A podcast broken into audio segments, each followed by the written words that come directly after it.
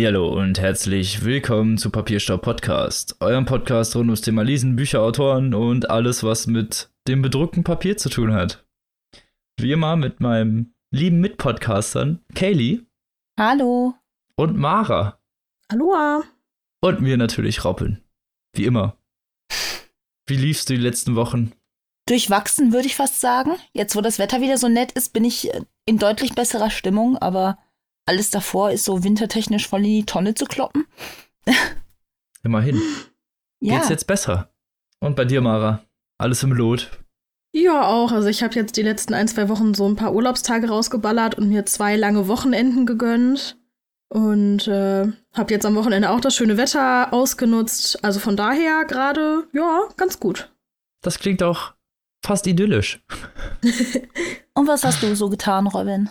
Ah, der Knechtschaft gedient. Oh, das Ein klingt hart. aktives Mitglied der Gesellschaft sein gemusst. Äh. I, Ja, das missfällt mir auch immer sehr krass. Das Amt für Produktivität wäre stolz auf dich. ja, nee. Ja, ich musste arbeiten äh, eine Woche und das war schon ähm, anstrengend. Nein, es war voll okay eigentlich. Ja, neben dem Studium ist das aber nicht so ohne, also. Ja, aber jetzt muss ich ja schon wieder nicht mehr arbeiten, deswegen ist meine Okay. Laune deswegen auch wieder gut. und ich konnte wieder ein bisschen mehr lesen. Das ist natürlich auch äh, immer eine schöne Sache. Ja. Ja. So, aber kommen wir doch mal eigentlich direkt zu unserem Vorgeplänkel. Wie wäre das denn? Klingt Ja. gut. Klingt gut, ja. Und zwar Was hast hatten wir uns, für uns? ja, und zwar hatte ich mir überlegt, dass wir über die ja fast beschlossene Abstimmung des Artikel 11 beziehungsweise Artikel 13 reden, der schon fast beschlossene Sache ist, habe ich ja gerade schon gesagt. Oh Mann. Also so gut wie in trockenen Tüchern. Ja, genau, fast in trockenen Tüchern und muss jetzt nur noch mal final abgestimmt werden wohl und ja, was äh, besagt dieser Artikel 11 beziehungsweise Artikel 13, der jetzt verabschiedet werden soll, wie sich das nennt? Artikel 11 soll alle Verlage, die, also alle Ausschnitte, die in irgendeiner Weise textlich oder anders wie medial äh, veröffentlicht werden, nicht mehr auf anderen Webseiten ausschnittsweise oder so präsentiert werden dürfen, ohne dass dafür Tantieme bezahlt werden. Heißt, im Endeffekt eine größere Seite wie, keine Ahnung, Twitter oder so, dürfte man jetzt nicht mehr einen Artikel zitieren, Hm. sondern dürfte darüber nur noch seine Meinung verfassen oder darüber irgendwas schreiben, aber nur noch was selbst verfasstes. Also man dürfte nicht mehr Teile des Artikels zitieren.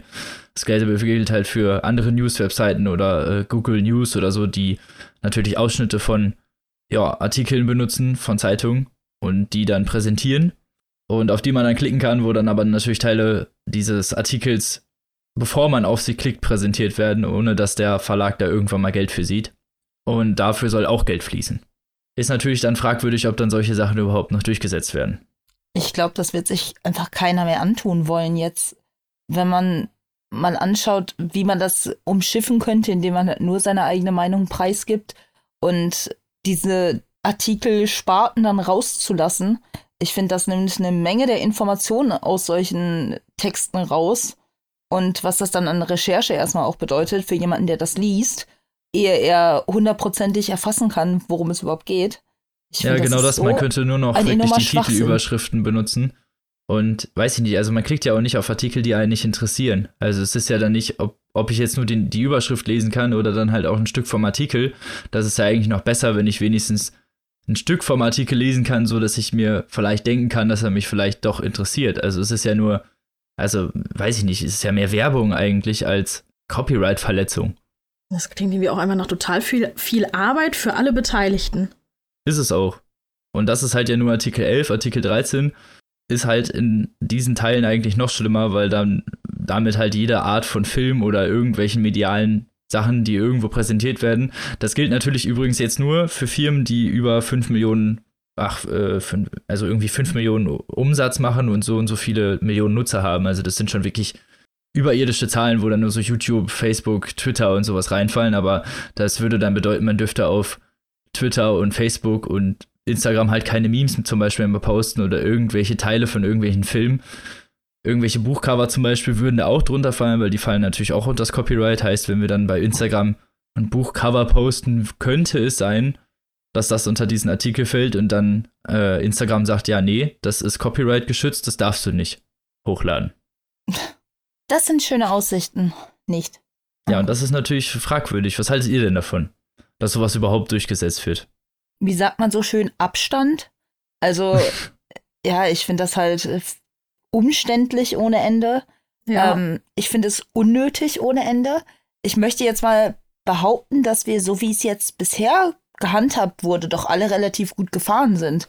Ich kann mich natürlich jetzt nicht in die Schuhe von Leuten stellen, die natürlich jetzt Dinger produzieren, die so zitierungswürdig sind, dass die davon sich betroffen fühlen. Aber ich hatte bisher jetzt auch nicht das Gefühl, dass wir alle jetzt so starke Probleme mit Copyright-Verstößen aufgrund von Artikelzitaten hatten, dass das jetzt unbedingt notwendig gewesen wäre und empfinde das schon als ziemlich einen Einschnitt jetzt auch gerade in die Internetkultur, Nachrichtenkultur. Ob das jetzt so notwendig ist? Ich frage mich halt auch, ob nicht das, was diesen Leuten sozusagen an kostenloser Werbung flöten geht, nicht vielleicht schlimmer ist als das, was die, also Wisst ihr, was ich meine? Ja, das, was die Entertainer einbringen. Ich weiß schon, was Ja. du meinst. Ja, genau, das ist ja die Frage auch. Das war ja, also es gibt ein Copyright-Recht, was dann zu diesen Google News, die eigentlich dazu, also das ist dann freiwillig. Die Verlage können dann verlangen, von Google Geld dafür zu bezahlen. Dafür werden sie dann aber natürlich weniger hoch gerankt. Das ist natürlich du Googles Sache so. Dann, deswegen machen sie es halt natürlich nicht, aber ich finde das auch, dass es irgendwie Werbung ist. Und bei Memes und bei allen anderen Sachen gilt das ja auch. Das ist ja keine richtige Copyright-Verletzung, wenn ich irgendein Bild aus irgendeinem Film nehme oder von mir aus eine 2 Sekunden oder 3 Sekunden Sequenz. Mehr sind ja Memes oder GIFs auch nicht. Das ist ja, das ist ja keine Copyright-Verletzung. Das ist, das ist eine eigene kulturelle Sparte. Es stellt sich ja schlussendlich auch niemand dahin, macht ein Avengers-Meme mit Thanos und behauptet dann, ach ja, den Film da hinten, den ihr da gesehen habt, den hab übrigens ich gemacht. Da ist jedem von vornherein klar, das ist wiederverwendeter, bekannter Inhalt und man ergänzt einfach nur eine lustige Anekdote oder bla, irgendwas drumherum. Das ist ja, es behauptet ja niemand, das wäre eigener Content in dem Sinne. Und Nee, eben. Und die Sache ist natürlich auch, ja, das, damit geht halt eine ganze Kultur flöten, so insgesamt. Also ich meine, man muss ja auch damit rechnen, wenn man irgendwas Kulturelles schafft, wie ein Videospiel, ein Film, Musik, irgendwas in diese Richtung, dass das kulturell halt nun mal auch verwertet wird. Und Memes, GIFs und solche Instagram-Postings, wie auch immer, sind halt nun mal, ja, kulturelles Gut halt. Die sind ja auch vergänglich sozusagen. Das sind kurze Sekundenausschnitte. Warum sollte dafür jemand Tantieme bezahlen müssen? Um halt mal 15 Sekunden von irgendwas irgendwo einzublenden oder äh, von 15 Sekunden von oder von mir aus auch nur 4 Sekunden von irgendeinem Filmausschnitt zu verwenden. Da ist es ja eigentlich schwachsinnig, dafür noch irgendwie Geld zu verlangen. Zumal, wer soll das dann ausrechnen? Ja. Und wie viel ist dann halt Content von dem anderen, der dieses erstellt hat, und wie viel noch von dem Film überhaupt? Das ist dann die Frage. Finde ich auch. Weil derjenige, der solche Sachen erstellt, der hat natürlich auch immer irgendwie Zeit und Investitionen da reingesteckt. Ja. So, das ist bei uns ja auch so, wenn wir ein Instagram-Posting machen und ein Buchcover irgendwie schön in Szene setzen oder so, ist ja nur die Hälfte eigentlich, oder wenn überhaupt, das Buchcover. Klar ist das das, was in Szene gesetzt wird, aber es ist ja Werbung eigentlich und nicht Copyright-Verletzung. Doch, da stimme ich dir auf jeden Fall zu. Das ist halt. Es hat schon einen Grund, warum diese ganze Debatte so groß geworden ist und vor allem auch viele YouTuber etc. sich da jetzt äußern. Und ähm, ja, ich habe das Gefühl, die Politik manövriert komplett an der Moderne vorbei in dem Sinne. Entschuldigung, diese Leute, die wie Alexander Voss, die das ja auch äh, initiiert haben, haben ja auch äh, überhaupt gar keine Ahnung von der Materie. Das sind ja wieder Leute, die sich von irgendwo dahinstellen und von außen irgendwie sagen, ja, das ist nicht so cool und eigentlich nur von Lobbyisten die ganze Zeit unter Druck gesetzt werden. Wo es dann heißt von der Filmlobby, von der Musikindustrie, ja, hier, ne, das sind Copyright-Verletzungen, da könnten wir überall noch mal ein paar Euros abgreifen, mach das doch mal. Aber damit eine ganze, einen ganzen Kulturzweig zu zerstören und genau das ist das, was sie damit machen, ist halt irgendwie nicht Sinn der Sache, finde ich. Ne. Sorry, was wolltest du sagen, Mara? Ich hab dich voll unterbrochen. Ich wollte nur sagen, dass gerade sowas wie bei Buchcovern ich das halt total Banane finde, weil man muss ja, um sich ein Buchcover anzugucken, nicht mal Geld bezahlen. Du kannst ja in auf Amazon gehen, du kannst äh, in den Buchladen gehen, in die Bücherei, ganz egal und du musst ja kein, also das ist ja im Prinzip was, was dir sowieso frei zugänglich ist. Bei so einem Ja, Film, eben. okay, da muss Also- man dann vielleicht Geld für bezahlen, um ähm, dann ins Kino zu gehen oder den Film sich zu kaufen. Aber gerade so ein Buchcover, da kommt man ja eigentlich immer auch so dran. Das ist ja nicht, dass wir da irgendwas, ähm, ja, irgendwas posten würden, was die Menschen sonst nur sehen könnten, wenn sie Geld bezahlen. Na eben, es ist ja auch die urheberrechtliche Schützung ist ja bei uns meistens auch klar gegeben, also zumindest in den etwas neueren Folgen will, dann versuche ich natürlich auf jeden Fall immer den Verlag irgendwie mit unterzubringen und so, dass es klar ist, wem dieses Buchcover gehört. Oder von wem es produziert wurde. Weil es ist natürlich klar wichtig, immer den Urheber irgendwie zu nennen, aber ich finde nicht, dass wir das jetzt irgendwie vernachlässigen. Nee. Weil klar ist, also, ne, sicher ist das wichtig. Aber ja, klar, bei Buchcovern ist es auf jeden Fall doppelt Schwachsinn, weil ich glaube auch nicht, dass die Verlage, Verlage das wollen, weil ich meine, für die es ist ja diese ganze Bookstagram-Szene und überhaupt alles, was irgendwie dann Social Media mäßig mit Verbreitung zu tun hat, halt umsonst Werbung eigentlich. Das ist ja auch das, was wir machen zum Beispiel. Ja, ja. also die Kooperation besteht ja eben, weil die das ja äh, für positiv befinden und das Ganze gutheißen. Das wäre ein totaler Rückschritt, wenn sie jetzt uns da wieder die Kooperation in Teilbereichen versagen würden, einfach nur weil dieser dumme Artikel sich da jetzt plötzlich zwischendrängt. Das ist ja bisher hat jeder davon in seiner Form profitiert und das ist einfach nur eine Beschneidung, die gerade in diesen Bereichen komplett ja sinnfrei ist in meinen Augen. Ja, wir können vielleicht in diesem Zug irgendwie empfehlen, mal die Petition zu unterschreiben, weil es gibt nämlich eine Change.org-Petition, eine relativ große, die hat schon fast 5 Millionen, also Unterschriften. Ja, können wir nur empfehlen, vielleicht da mal seine Unterschrift runterzusetzen, wenn ihr das auch nicht so toll findet. Und äh, im März, Ende März sollen dann Demos auch stattfinden, zu denen man der sich vielleicht auch mal hinbequemen könnte, weil sowas ist ja wirklich schon ein starker Eingriff in unsere Privatsphäre auch, finde ich. Also auch in unser öffentliches Leben wirklich. Also das hat dann wirklich auch was mit dem zu tun, was ja uns wirklich tagtäglich betrifft. So. Und wenn wir auf einmal, ja, irgendwie, keine Ahnung, 80% aller Accounts down gehen, weil sie halt irgendwie Copyright-Verletzungen haben, so, dann ist das irgendwie schon ein starker Eingriff. Auf jeden Fall. Glaubt ihr denn, dass diese Artikel sich so schlimm äußern werden, wie wir oder wie die meisten das jetzt befürchten? Durch Upload-Filter und äh, wirklich krasse Copyright-Verletzungen, weil es könnte natürlich auch sein, dass da nicht so viel Interesse von Instagram, Facebook-Seite aus besteht, weil man natürlich erstmal einen Kläger braucht, um jemanden anzuklagen. So die, das wäre so die Hoffnung, die ich habe, dass das so eines von diesen Gesetzen wird, dass es zwar gibt, aber das irgendwie nicht wirklich verfolgt wird oder nur in bestimmten Bereichen vielleicht verfolgt wird. Und ja, das wäre so meine Hoffnung gerade.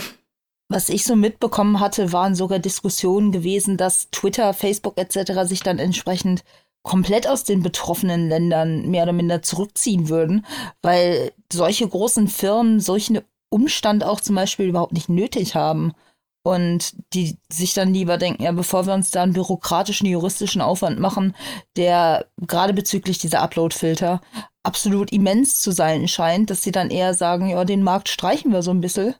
Und äh, naja, ich also ich meine, der deutsche Markt ist jetzt kein unbedingt zu unterschätzen Zwerg, wir sind keine Zwer ne? also. wir sind kein Zwergstaat, das ist klar. Aber ähm, die werden schon Kosten-Nutzen da abwägen. Eben, das ist halt für die jetzt auch, für gerade die großen Firmen, ist das jetzt auch eine Frage von, äh, wie viel ist nötig und wie viel ist möglich, so in die Richtung, um das für sich abzuschätzen, wie der Markt für die steht und ob sich das überhaupt für die lohnt. Und ich glaube, das kann man jetzt ein bisschen in die Kategorie hoffen wir mal, dass es nicht so schlimm wird, packen. Aber das, was man bisher so mitkriegt, ist ja eher so, ja, unheilversprechend. Also ich glaube, der Aufschrei ist nicht ohne Grund so groß. Und wenn man sich dann da mit dem beschäftigt, was in den Gesetzestexten entsprechend stehen soll, dann kann man da schon vermuten, dass man da sich künftig deutlich einschränken muss. Und dass es deswegen auch eindeutig wert ist, da mal für auf die Straße zu gehen und zu sagen, dass man damit eben ein Problem hat. Ja, man erreicht damit ja auch was. Also das merkt man ja auch, wenn man den Druck erhöht von der Gesellschaft, dann reagieren die Politiker ja meistens zum Glück eben, wir müssen es ja jetzt nicht nach französischem Vorbild machen, aber die Deutschen sind immer, immer noch so ein wenig, ja, fromm, wenn es darum geht, bei ihrer Meinung. Ja, oder das, genau. Aber es ist noch nicht so ganz da hier in Deutschland angekommen, dass man vielleicht einfach auch mal den Mund aktiv öffnen muss und mal laut werden muss, um deutlich ja, oder seine die Falschen haben es verstanden. Ne? Ja, oder die Falschen, genau, das ist es. sehr, sehr wahre Worte. Genau, also wir können es nur immer empfehlen, guckt euch die Demos an, guckt, dass ihr vielleicht da irgendwie mitmachen könnt so, oder irgendwie partizipiert. Wenn es nur mit eurer Unterschrift ist, das dauert drei Minuten. Und Tut nicht weh. Genau, tut nicht weh und man würde das freie Internet, so wie es momentan ist, dann doch schützen. Also wir wissen alle nicht, wie es hinterher aussieht. Wie, wie gesagt, es könnte auch sein, dass sich die BDW-Regeln hinweggesetzt wird oder dass die überhaupt gar nicht umgesetzt werden. Aber man will es ja nicht Internet, unbedingt auf die Kippe stellen. Schön. Ja. Und deshalb, genau, diese Empfehlung oder dieses Thema, wieso wir überhaupt drüber reden wollten. Und jetzt zu angenehmeren Themen vielleicht. Oder auch nicht, ne, Kelly? ja, ja. Kommen wir ich nämlich zum ja, ersten Buch, was du vorstellen darfst. Genau. Ähm, ich hatte vom Goldmann Verlag das Buch Das andere Haus von Rebecca Fleet zugesandt gekriegt. Ähm, seines Zeichens Psychothriller, meines Zeichens Drama. ähm, ja. Äh, lange Rede, kurzer Sinn. Ich sag's gleich, ich war jetzt nicht so begeistert, aber vielleicht macht ihr euch ja noch euer eigenes Bild raus und könnt dann am Ende sagen, hm, auch wenn es nicht genau das ist, was es sein wollte, vielleicht gefällt es mir dennoch. In dem Buch verfolgen wir theoretisch äh, zwei Zeitstränge aus dem Leben von Caroline. Das ist eine Marketingarbeiterin, die tagsüber nett in ihrem Büro sitzt und äh, abends dann zu ihrer Familie heimkommt, ihrem kleinen Jungen Eddie und ihrem Mann Francis, der selber Psychotherapeut ist und wie man direkt zu Buchbeginn vorgesetzt kriegt, tablettenabhängig. Es wird bis zum Ende nicht gesagt, was der Junge da eigentlich schluckt, aber er tut's in Mengen und dagegen werden andere Smarties-Konsumenten wahrscheinlich neidisch. Aber ähm, das bringt halt eine entsprechende zwischenzeitliche Euphorie mit sich, dann wieder starke Downphasen mit lethargischen, apathischen Momenten, äh, kompletter Gleichgültigkeit etc. Wie man das so ja kennt. Also nicht so die leichtesten Umstände ja, das ist so, wäre sie nicht so eine unsympathische Kuh, könnte man vielleicht sympathisieren. Aber sie selber ist halt auch nicht frei von Makeln. Ähm, denn während ihr Mann sich durch seine eigenen Suchtprobleme kämpft, ist sie jetzt nicht unbedingt die unterstützende, liebende Ehefrau, die man sich so ein bisschen in einer funktionierenden Ehe erhoffen würde, sondern ja, äh, lenkt sich ein bisschen mit ihrem Arbeitskollegen ab, könnte man sagen. Und ja, das ist halt, wenn der eine Mann nicht funktionieren will, dann nehmen wir halt einen anderen. Ähm, ja. War für mich schon mal eine Prämisse, die einen Menschen einfach nicht ganz so zugänglich macht, weil ich da mir grundsätzlich schon mal denke, ja, äh, du bist ein doofer Mensch, du verdienst alles, was dir passiert. Das ist dann schon mal so für mich der Anfang gewesen, warum ich so meine Schwierigkeiten hatte, wirklich ein positives Grundgefühl dem Protagonisten entweder aufzub entgegen aufzubauen. So, jetzt wäre es aber kein vermeintlicher Psychothriller, wenn die nicht versuchen würden, eine Handlung aufzubauen, die außerhalb des Familiendramas spielt. Und zwar, um die ganze Beziehung vielleicht doch noch zu retten, entschließen die beiden sich für eine Weile mal aus ihrem Alltagstrott rauszukommen und stattdessen von außerhalb Englands nach London, dem äußeren Rand von London, äh, in den Urlaub zu fahren. Das Ganze wird dann nicht über Hotel oder Airbnb gemacht, sondern über einen Häusertausch. Das heißt, du gibst deinen Schlüssel den anderen Hausbewohnern, du kriegst dafür deren und ja, man tauscht Häuser und kommt dafür kostengünstig weg und kann sich einnisten, wo es einem gerade passt. Hm, Eigentlich eine ganz coole Idee. An dieser mhm. Stelle an irgendjemanden, der eine Website produzieren will. Ich will dieses System. Ich bin geizig. Jedenfalls landet sie dann in einem Haus, das sehr steril und ja unliebsam wirkt, könnte man glatt sagen. Also kennt ihr das, wenn man einen IKEA-Katalog aufschlägt und denkt, wow, das sieht eigentlich echt nett aus. Aber wenn man dann im IKEA steht und genau diese Nachgebildung. Sieht leer und leblos und irgendwie. Ja, genau. Es wirkt aus. einfach leblos. Genauso ist es. Ja. Und in genau so einem Haus landen die dann. Unglaublich schön eingerichtet, aber halt tot und uncharakteristisch. Unpersönlich, ne? Genau. Und ähm, da beschleicht sie dann schon langsam das Gefühl, dass da irgendwas nicht so 100% korrekt ist. Das Ganze wird noch bestärkt durch so kleine, wirklich klitzekleine Sachen wie eine bestimmte Blume, die an einem bestimmten Platz steht, die sie eben an ihren Ex-Lover erinnert. Oder aber durch den Geruch, der in einem der Schlafzimmer äh, irgendwie in der Luft hängt und solche Dinge. Also wirklich ganz minimalistische Kleinigkeiten, die in ihrem Schädel Erinnerungen von vor zwei Jahren, als sie diese Affäre abgeschlossen hat und die sich beschlossen haben, weiterzumachen und fortzuschreiten, ähm, ja, in so eine Schublade geschoben hat und eigentlich gehofft hat, dass sie auch da bleiben würden, könnte man sagen. Hm. Mhm. Ja, das ist, es klingt gar nicht so scheiße, wenn man es sich dann so mal anhört. Ne? Es, es klingt wie ein Aufbau, der eigentlich ganz verheißungsvoll ist. Du hättest die ähm, Geschichte schreiben sollen. Du kannst das viel spannender erzählen, wahrscheinlich, als es war. Dazu kommt dann auf Dauer noch Amber, eine unglaublich wunderschöne junge Frau, äh, wie von Gott geschaffen, äh, die unsere Protagonistin verdächtig ähnlich sieht und ähm, ihre Nase dann gleich mal so in fremde Angelegenheiten stößt und sich so richtig invasiv in den Urlaub dieser beiden Leute drängt und äh, wo man dann auch schnell das Gespür dafür bekommt, dass mit ihr auch nicht alles so hundertprozentig koscher ist. Das alles führt dann auf knapp 350 Seiten dazu, dass man das Gefühl hat, einen doch nur einen Beziehungsratgeber zu lesen. Es tut mir leid. Oh Gott. ähm, ich würde jetzt gerne sagen, dass sich das alles in einen hochbrisanten Thriller mit überraschenden Wendungen und spannungsaufbauenden Plots irgendwie zusammenwebt. Tatsache ist leider, dass das Buch so nett es auch geschrieben ist. Also ich fand die Sprache sehr, sehr flüssig, sehr angenehm zu lesen.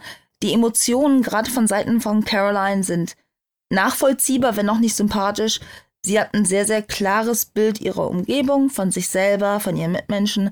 Es ist gelungen, wie die Emotionen beschrieben wurden. Nur ihre Motive sind halt einfach frevelhaft. Und äh, deswegen funktioniert das für mich nicht so ganz aber es baut sich einfach kein bisschen Spannung auf. Es ist einfach, für einen Psychothriller erwarte ich einerseits wirklich etwas abgedrehtes, damit es wirklich den Titel Psychothriller verdient und dann auch nicht nur Thriller. Da erwarte ich schon irgendjemand mit einem richtig kaputten Kopf hinter. Das ja, kommt so aber, muss das ja auch sein. Eben, ja. da, das kommt aber am Ende viel zu harmlos und viel zu kurz in meinen Augen.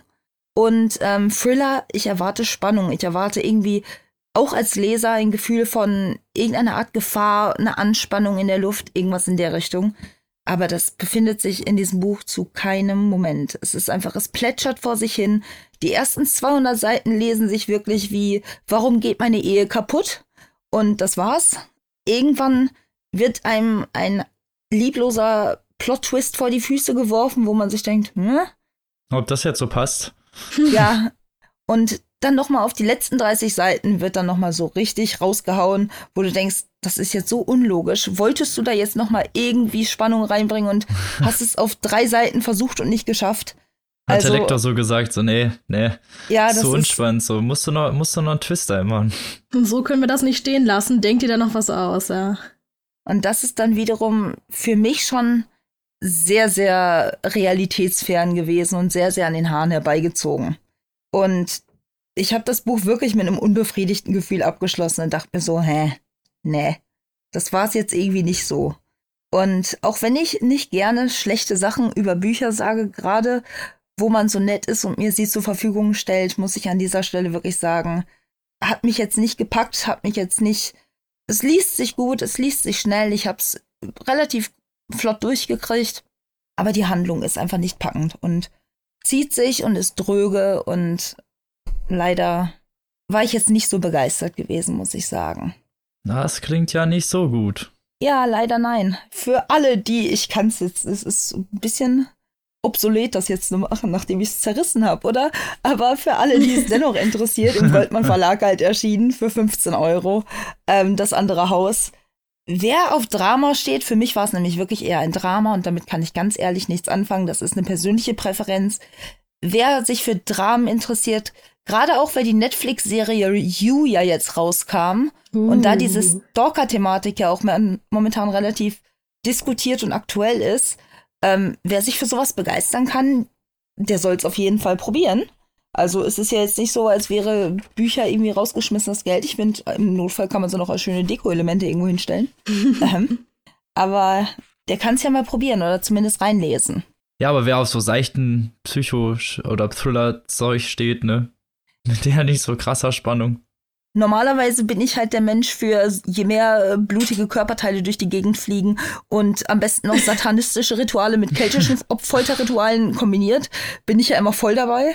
Deswegen, ja. ich bin vielleicht da auch jetzt für ein Drama nicht der beste. Ja, da ist man Leser. dann zu abgehärtet einfach. Da erwartet genau, man ja auch was anderes, ne? Also die Erwartungshaltung ja. an Psychothriller ist ja. Genau, ich fand es auf jeden Fall falsch de deklariert als Psychothriller. Für Freunde von Dramen finde ich es durchaus lesbar mit einem interessanten Twist am Ende. Interessant dann auch wieder Auslegungssache, wie weit man da gehen würde, dass man sagt, ja, das kann ich mir vorstellen, das kann ich mir nicht vorstellen. Aber wenn man jetzt einen Psychothriller erwartet, dann wird man eventuell enttäuscht. Okay. Na gut. Ist ja auch manchmal so. Ja. Und dann kommen wir zum nächsten Buch und das stelle ich vor. Surprise. Was hast du für uns? Und zwar habe ich Gotteskind von John Ray. Oh. Äh, ist 2019 erschienen, also jetzt relativ frisch noch. Im Rowold Verlag habe ich auch als Rezensionsexemplar gekriegt. Vielen Dank an der Stelle. Und kostet aktuell 23 Euro im Hardcover und 20 Euro als E-Book. So, mal um die Fakten vorher abzuklären. Jo. John Ray ähm, ist bekannt oder hat die bekanntesten Werke von John Ray sind Retter der Welt und das Geheimnis der verlorenen Zeit. Das äh, Gotteskind ist jetzt sein fünftes Werk und er ist durchaus bekannt und gilt als einer so der US-amerikanischen neuen Gegenwartsliteratur-Schriftstellern, die man mal so gelesen haben sollte. Das stimmt wohl. Also der Name sollte einem auf jeden Fall schon was sagen. Kann einem durchaus schon bekannt vorkommen, auf jeden Fall. Und wie gesagt, das ist jetzt sein fünftes Buch. Auf äh, Englisch heißt es God's Hand. Und es geht um die 18-jährige Aiden Sawyer, die innerhalb eines, also die wohnt in Santa, Santa Rosa in Kalifornien in den USA. Und innerhalb eines Jahres radikalisiert sie sich durch ihren Freund Decker äh, und wird fanatische Anhängerin des Islams. Oh, okay. Oh Gott. Fängt also an, ähm, ein Kopftuch zu tragen und ja, Richtung Mekka zu beten und die ja, klassischen kulturellen Einflüsse zu leben. Damit okay. aber nicht genug, denn die beiden wollen nach Pakistan reisen, um dort vermeintlich den Koran zu studieren in einer ja, Schule. Und das ist aber eigentlich nur die Hälfte des Plans, denn die beiden haben vor, ja, wollen einen Dschihad durchführen und wollen äh, auf die andere Seite, jenseits der Grenze, für den Taliban kämpfen und in den Krieg ziehen.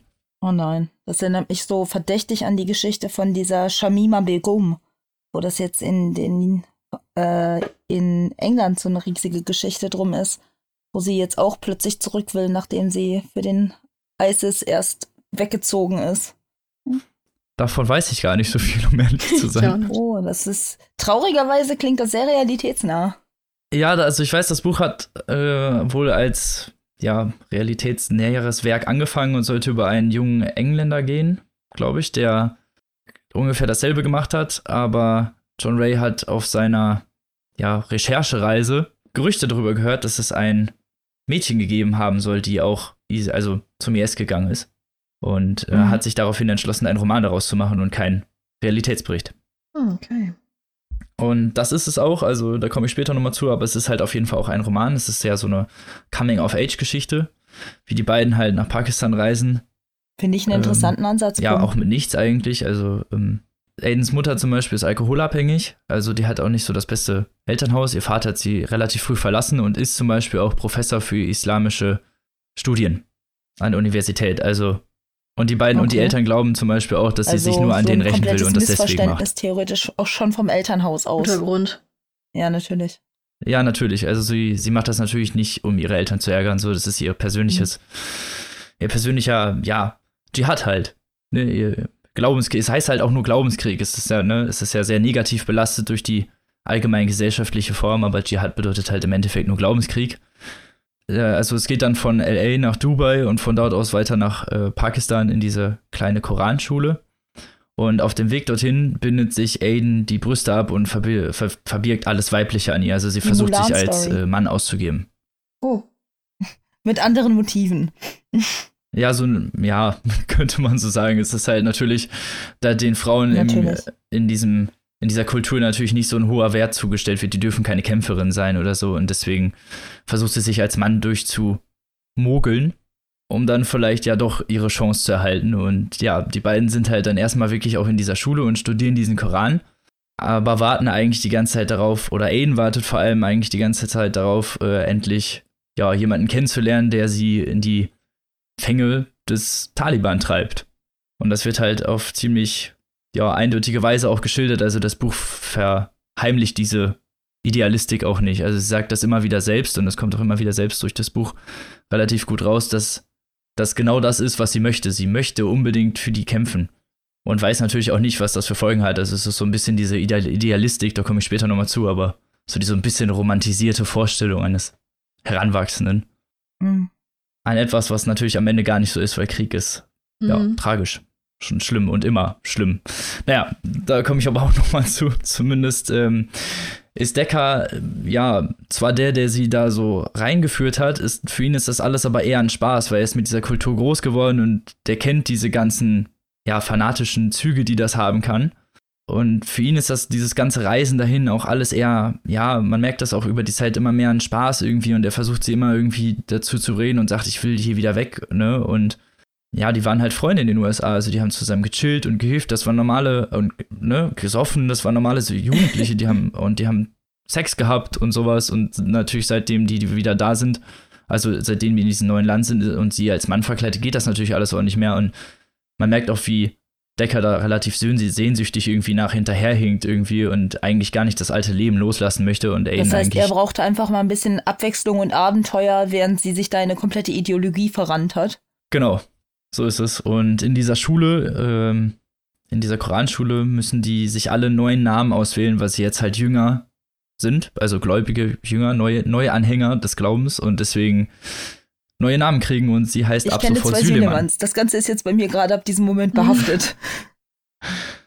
oh, ja. Ja, genau. Und ja, die Tage in der Schule, in dieser Koranschule sind recht eintönig und ja, der Mullah, so heißt der oberste Lehr Gelehrte dieser Schule, bittet sie halt auch irgendwann in sein Zimmer und fragt sie halt, also stellt ihre Motive in Frage, wieso sie so weit aus den USA reist, nur um den Islam zu studieren, halt in so einer Schule.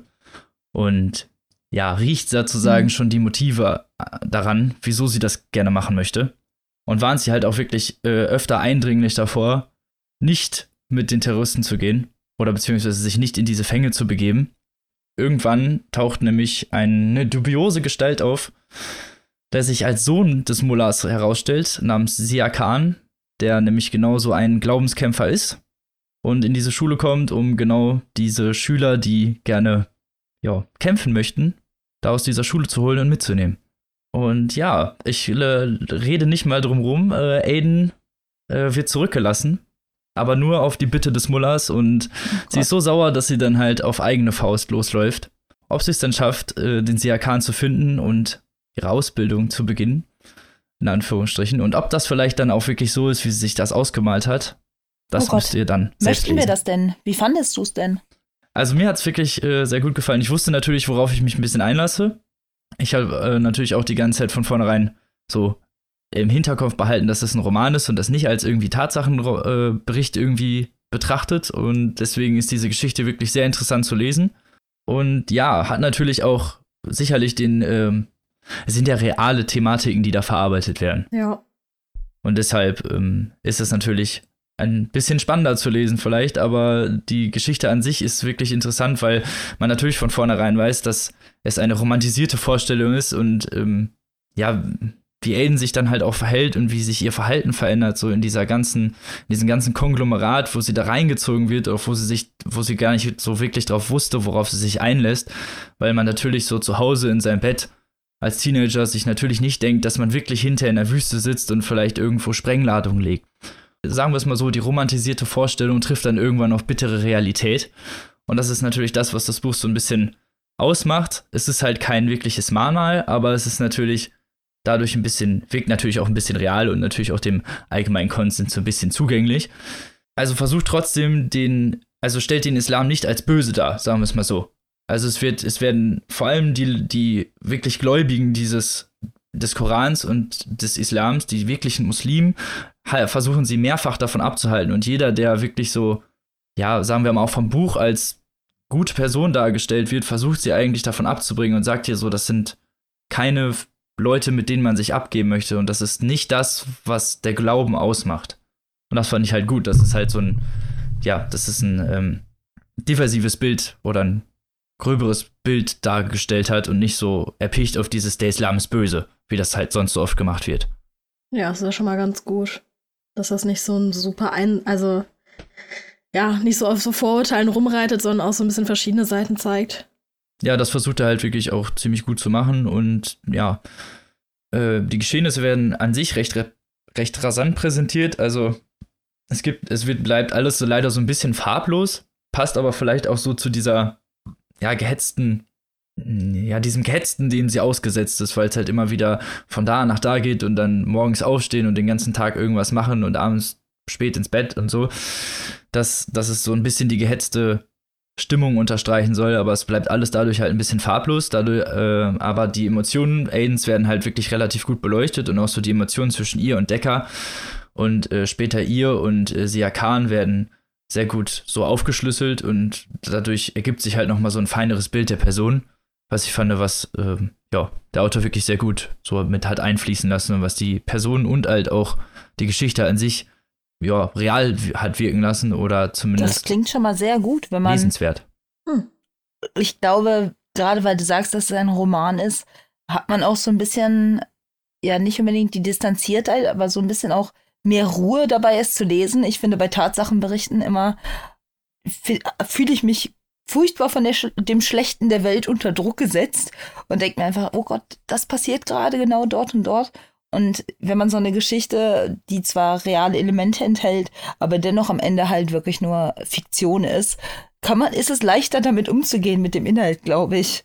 Das ist so.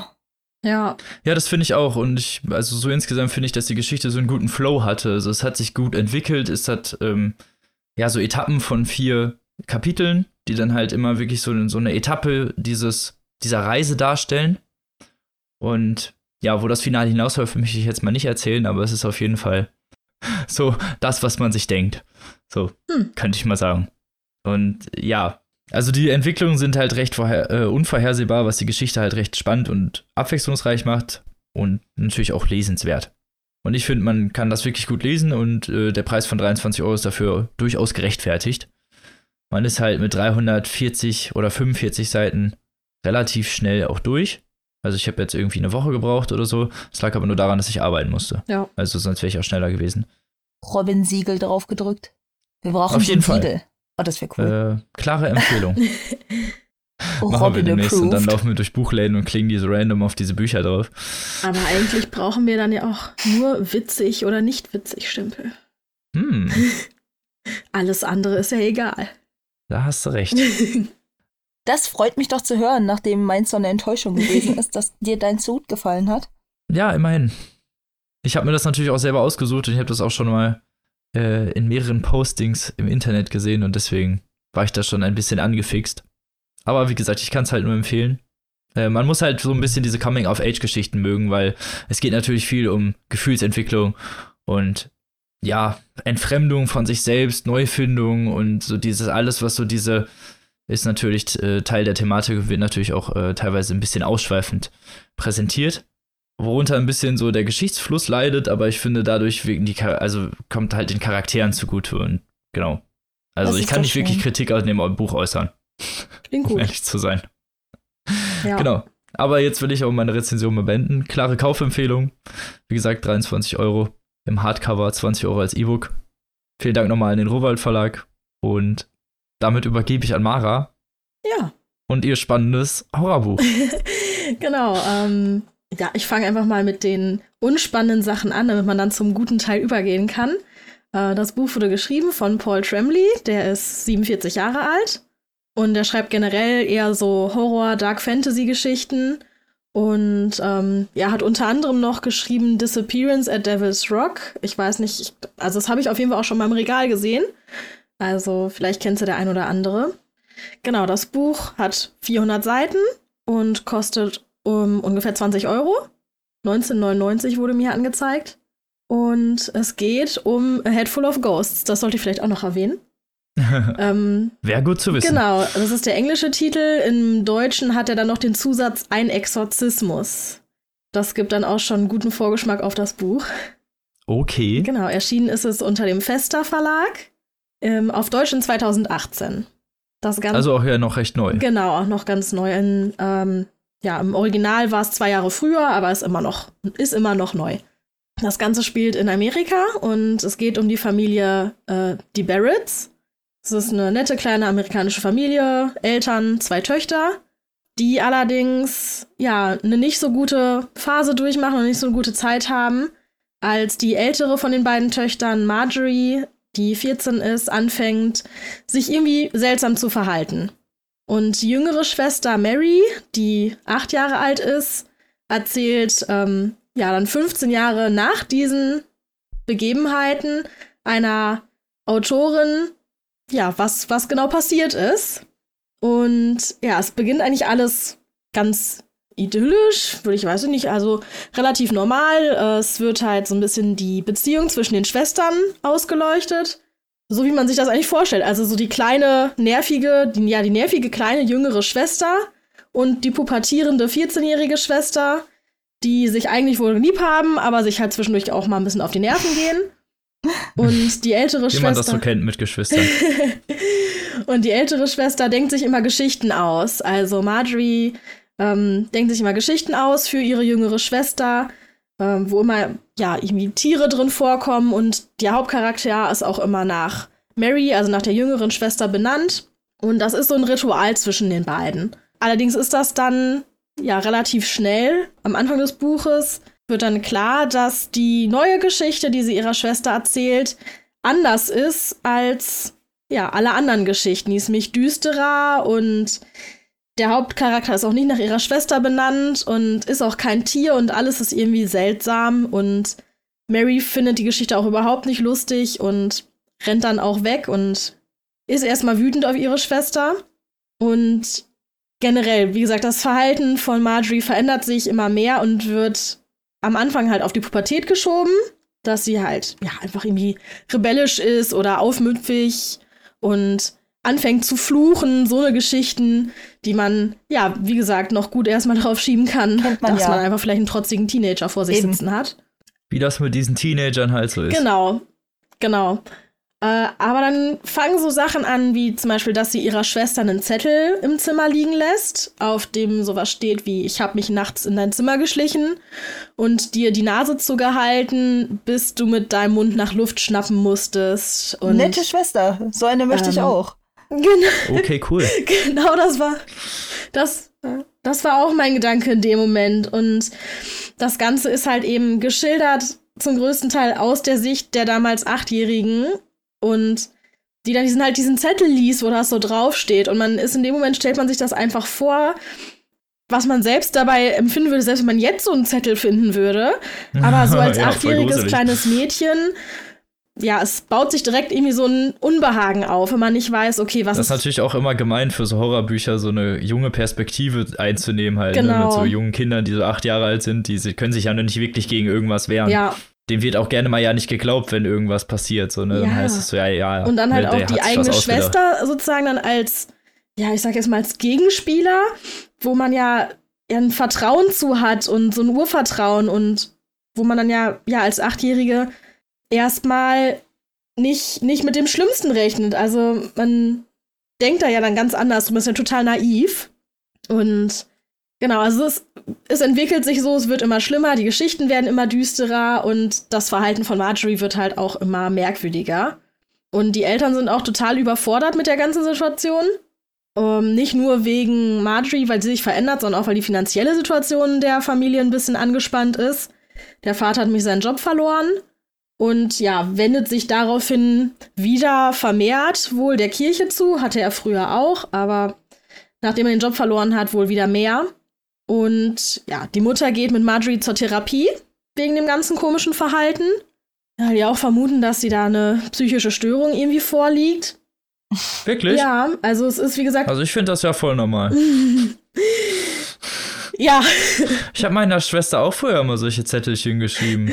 Hm, ich bin nachts in deinem Zimmer das war, gewesen. Das fand ich, das war nicht lieb. Ja. Das war. Herzchen auf den I anstatt I-Pünktchen noch dabei und. Ja, eben. Ganz normal. Das waren, das waren die kleinen Neckereien. Ja. Ich habe keine Geschwister, deswegen ist das für mich ein bisschen schwieriger vorzustellen. Aber ich würde jetzt mal sagen, das ist nicht normal. Nein. Und, natürlich nicht. Ähm, genau, sie bekommt auch Medikamente. Aber gerade der Vater, der jetzt nun auch mehr der Kirche zugewandt ist, der ist damit nicht ganz zufrieden. Vor allem, weil diese Therapie auch nicht so richtig die Wirkung entfaltet, die sich die Eltern erhofft haben. Also das Verhalten verändert sich nicht, es wird eher immer schlimmer. Und es geschehen auch Dinge, die man so ziemlich klassisch aus anderen Horror- und Exorzismusfilmen und Büchern kennt. Also Kotzszenen, wo dann geschildert wird, wie halt einfach irgendwie gefühlt, weiß ich nicht, Oh. mehrmals einfach nur Oh, am Küchentisch auf den Teller reiert. Ähm, okay. Ohne irgendwie ersichtlichen Also so, Grund. so ein bisschen so eine typische Besessenen-Story. Oder Genau. Genau sowas. Also es wird wirklich, es kommen wirklich sehr klischeemäßige Szenen drin vor, auch dass sie dann ähm, irgendwie augenscheinlich in an, mit anderen Stimmen redet und so. Also nichts Neues im Prinzip, aber ähm, wo man erst erst denken könnte, okay, ist dann für ein Buch ja komisch, wenn sich das so an so ein Klischee, Klischees bedient. Aber in der kompletten Story passt es dann wieder rein, weil es nämlich das Ganze auch begleitet wird von einem Blog, also da komme ich aber gleich noch zu, an den, an den Kritiken dazu. Okay. Es ist, man muss sich erst ein bisschen reinfinden in die Erzählweise. Es ist auf jeden Fall so, dass der Vater beschließt, wegen dem ganzen Verhalten, dass er mit der Tochter mal gegen den Willen der Mutter zur Kirche geht, damit die mit einem Priester reden können. Weil der Vater halt meint, okay, dieses Verhalten, das, das passt, da passt irgendwas nicht, das ist doch alles nicht normal. Das geht auch über das hinaus, was man irgendwie als psychische Störung ähm, nehmen könnte. Die muss besessen sein. Und äh, Standardreaktion, Schluss natürlich. Genau, auch das Erste, was man halt machen würde, wenn, vor allem wenn man bei einem Therapeuten war, keine zweite Meinung einholen, man geht einfach erstmal zum Priester und Klar. genau. Zum Jugendamt tauscht um. Ja, das spielt auch nicht in der Vergangenheit oder so. Also klar, 15 Jahre in der Vergangenheit, aber selbst damals. Äh, hm? Komisch. Aber- Hm, Ja, schon ein bisschen. Genau, auf jeden Fall ähm, ist diese ganze Situation halt sehr anstrengend für die Familie und die Mutter fängt dann auch an, ein bisschen mehr Wein auch so am Tag zu trinken und die Rechnungen türmen sich und dann kommt das der Familie sehr gelegen, dass ein TV-Sender anfragt, ob die Barretts nicht Lust hätten, ihre, ja, ihr Leben für eine Reality, Also den Teil mit den Rechnungen und Horror-Reality-Sendung den Wein kann ich zu auch, filmen. falls diese Horror-Reality-TV-Serie mal bei mir vorbeischauen möchte. Ähm, Hm, Ich weiß nicht, also vielleicht am Ende des Buchs, wenn man das Okay. Buch dann liest, dann überlegt man sich das nochmal, ob man wirklich eine, so eine TV-Leute zu Hause haben will. ähm, genau, also die stimmen auf jeden Fall zu und die, ja, die Fernsehfirma rückt an und ziehen damit, ich weiß nicht wie vielen Leuten halt mit in das Haus ein. Es werden Kameras aufgestellt, es werden Räume abgedunkelt für irgendwelche Confession Camera, Cam Cameras, ja, Confession Kameras, wo man zu jeder Tages- und Nachtzeit hingehen kann und ähm, ja, einfach mit einer Kamera reden kann über das, was so passiert ist. Äh, und ja, wie soll ich sagen? Ähm, die Dinge werden nicht besser. Und äh, ja, also während dieser Dreharbeiten erzählt Marjorie dann zum Beispiel Mary auch, äh, also der jüngeren Schwester, dass sie das alles nur spielen würde, um der Familie zu helfen, weil die gemerkt hätte, dass halt finanziell das alles schwierig ist.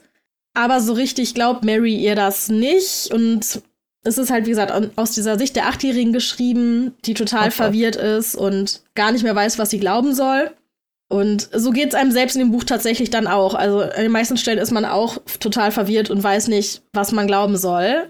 Ist aber eigentlich auch nicht schlecht. Also im ersten Moment denkt man, okay, will man ein Buch lesen, wo man die ganze Zeit permanent verwirrt ist. Aber es passt alles zusammen. Komme ich dann gleich zu, weil ich mit, wollte mit dem Inhalt jetzt sozusagen abschließen, weil wie es der Familie dann weitergeht mit diesem Kamerateam im Haus und ja, was mit den beiden Mädchen noch passiert, das sollte man dann, denke ich, einfach selbst lesen. Äh, das Einzige, was ich halt noch auf jeden Fall verraten kann, ist, dass es auf jeden Fall zu dem im Titel erwähnten Exorzismus kommen wird. Und ja, am Ende des Buchs war ich auf jeden Fall mehr als einmal von einer Wendung überrascht, was ja auch immer ganz schön ist. Ja, auf jeden Fall. Vor allen Dingen bei sowas, was ja, ja so eine klassische Story eher darstellt. Genau, ne? also dadurch, dass man denkt, okay, so viele klischee-mäßigen äh, ja, Exorzismus, Horror-Sachen, die da drin vorkommen, aber dann schafft das Buch es halt trotzdem einem noch mehr als einmal total zu überraschen. Ähm, ist, ist echt gut gelungen. Weil ich jetzt zum Inhalt eben nicht mehr so viel sagen wollte, kann ich aber noch so ein bisschen zu dem, will noch so ein bisschen zu dem Schreibstil kommen von dem Buch, weil das nämlich total interessant ist. Das Buch springt nämlich ziemlich in seiner Erzählweise zwischen verschiedenen so Zeit- und Personenebenen. Der größte Teil der Informationen kommt halt eben aus, von dieser Schilderung der jetzt 23-jährigen Mary für diese Autorin. Die möchte mich ein Non-Fiction-Buch über die Familie schreiben. Und ja, wir erfahren das dann eben aus der Sicht der Achtjährigen, ja, wie sie das erlebt hat und was da passiert ist. Ähm, ein anderer großer Teil des Buchs ist allerdings ähm, geschrieben in Blog-Einträgen, weil Mary nämlich jetzt als 23-Jährige einen, ja, einen Blog hat, in dem sie unter einem Pseudonym schreibt und als augenscheinlicher Außenstehende bis ins Detail diese Fernsehsendung, die damals über ihre Familie gemacht wurde, auseinandernimmt, bis ins kleinste Detail. Und augenscheinliche Fehler aufdeckt, also so nach dem Motto, ja, wie wenn man selbst einen Horrorfilm guckt, so, ja, aber hat man doch genau gesehen, dass da im Hintergrund irgendwie, keine Ahnung, ein, Kameramann noch zu sehen war oder sowas, ne?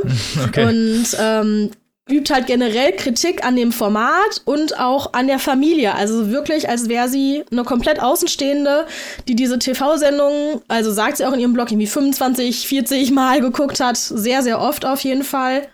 Und das ist halt auf mehreren Ebenen total interessant, weil erstens hat man noch mal eine andere Sichtweise auf die Geschichte, nämlich dadurch, dass man erfährt, wie, wie eine Situation im Fernsehen dargestellt wurde und wie sie in Wirklichkeit so war, ein weil zum Teil überschneiden sich die auch ein bisschen. da. Mit Schwiegertochter gesucht. genau, man erfährt halt erst so ein bisschen so ein bisschen. äh, eine, eine, eine Szene sozusagen aus der Sicht der Achtjährigen, wie die, wie sie sich daran erinnert, wie die gewesen ist. Und danach kriegt man dann vielleicht einen Blog-Eintrag, wo sie dann selbst noch mal als ja als angebliche Außenstehende das dann noch mal aufdröselt, wie diese Szene im Fernsehen dargestellt wurde. Man muss sich, wie gesagt, ein bisschen dran gewöhnen. Ich fand's aber ziemlich cool und außergewöhnlich, das so zu machen. Genau, also auch gerade in dem Blog werden viele Referenzen zu diesen bekannten Horrorfilmen und Büchern auch gezogen. Gerade wenn man. Was ja dann auch irgendwie passt. Also, Genau. ne, wäre ja blöd, wenn man die Wurzeln dann irgendwie verleugnet, wenn er dann schon in diese Richtung gehen Genau, die möchte. schreibt in ihrem Blog wirklich so, ja, und habt ihr das gemerkt? Ähm, was weiß ich, die gelbe Tapete, das ist doch klar irgendwie ein Hinweis auf das eine Buch mit der gelben Tapete und bla bla bla.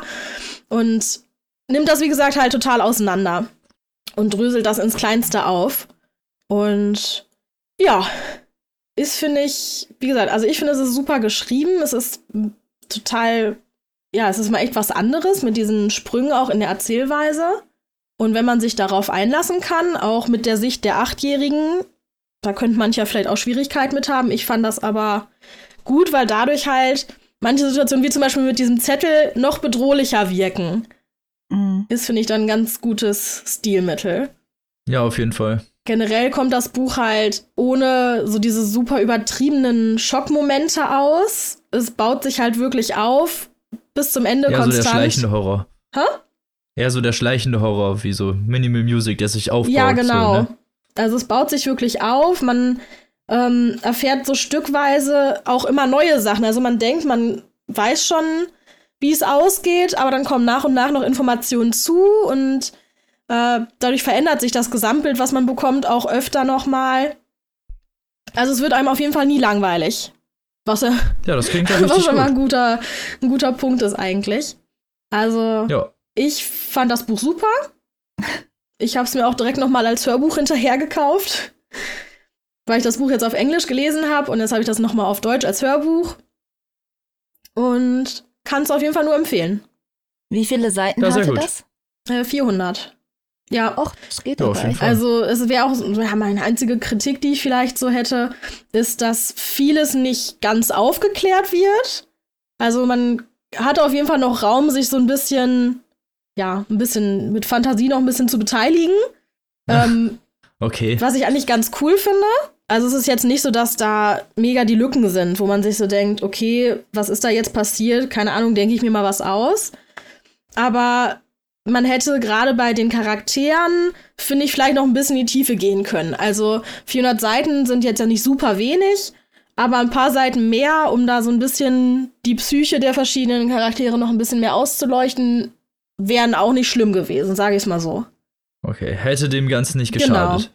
Aber so ist es halt trotzdem ein spannendes Buch. Auf jeden du? Fall sehr spannend und wie gesagt, das Ende super überraschend für mich. Ja, klingt doch gut. Ja. Zwei von drei Sehr gut. gut. Ich wollte gerade sagen, ist Mara war unser Zünglein an der Waage, ob das hier jetzt eher eine positive oder negative Folge wird. Ist 2 zu 1. Ja, ist doch immer schön, wenn der Grundtenor ja. positiv ist. Von dem positiver Abschluss. So ist es. Genau. Und damit ist die Folge auch schon wieder vorbei. Drei tolle Bücher, eine Stunde Zeit und das war's. Perfekt. schon wieder. Oh Gott. Genau. Perfekt wie immer. Und ja, dann würde ich mich freuen, euch demnächst wieder zu begrüßen. Wir, liebe Zuhörer, hören uns nächste Folge, äh, nächste Woche mit einer neuen Folge, so. Und zwar ist dann Tim auch wieder mit dabei und einer von euch beiden auch, glaube ich. Ich bin's. Aber wer, ach ja, genau, Kelly. ja, stimmt, hatten wir ja schon abgesprochen, genau. Und was da für Bücher vorkommen, das will ich noch nicht verraten. Aber genau, nächste Woche. Und bis dahin, liebe Freunde, lest was Gutes. Vielleicht ja eins der Bücher, was wir euch vorgestellt haben. Oh. Und dann hören wir uns nächste Woche. Tschüssi. Tschüss. Tschüss.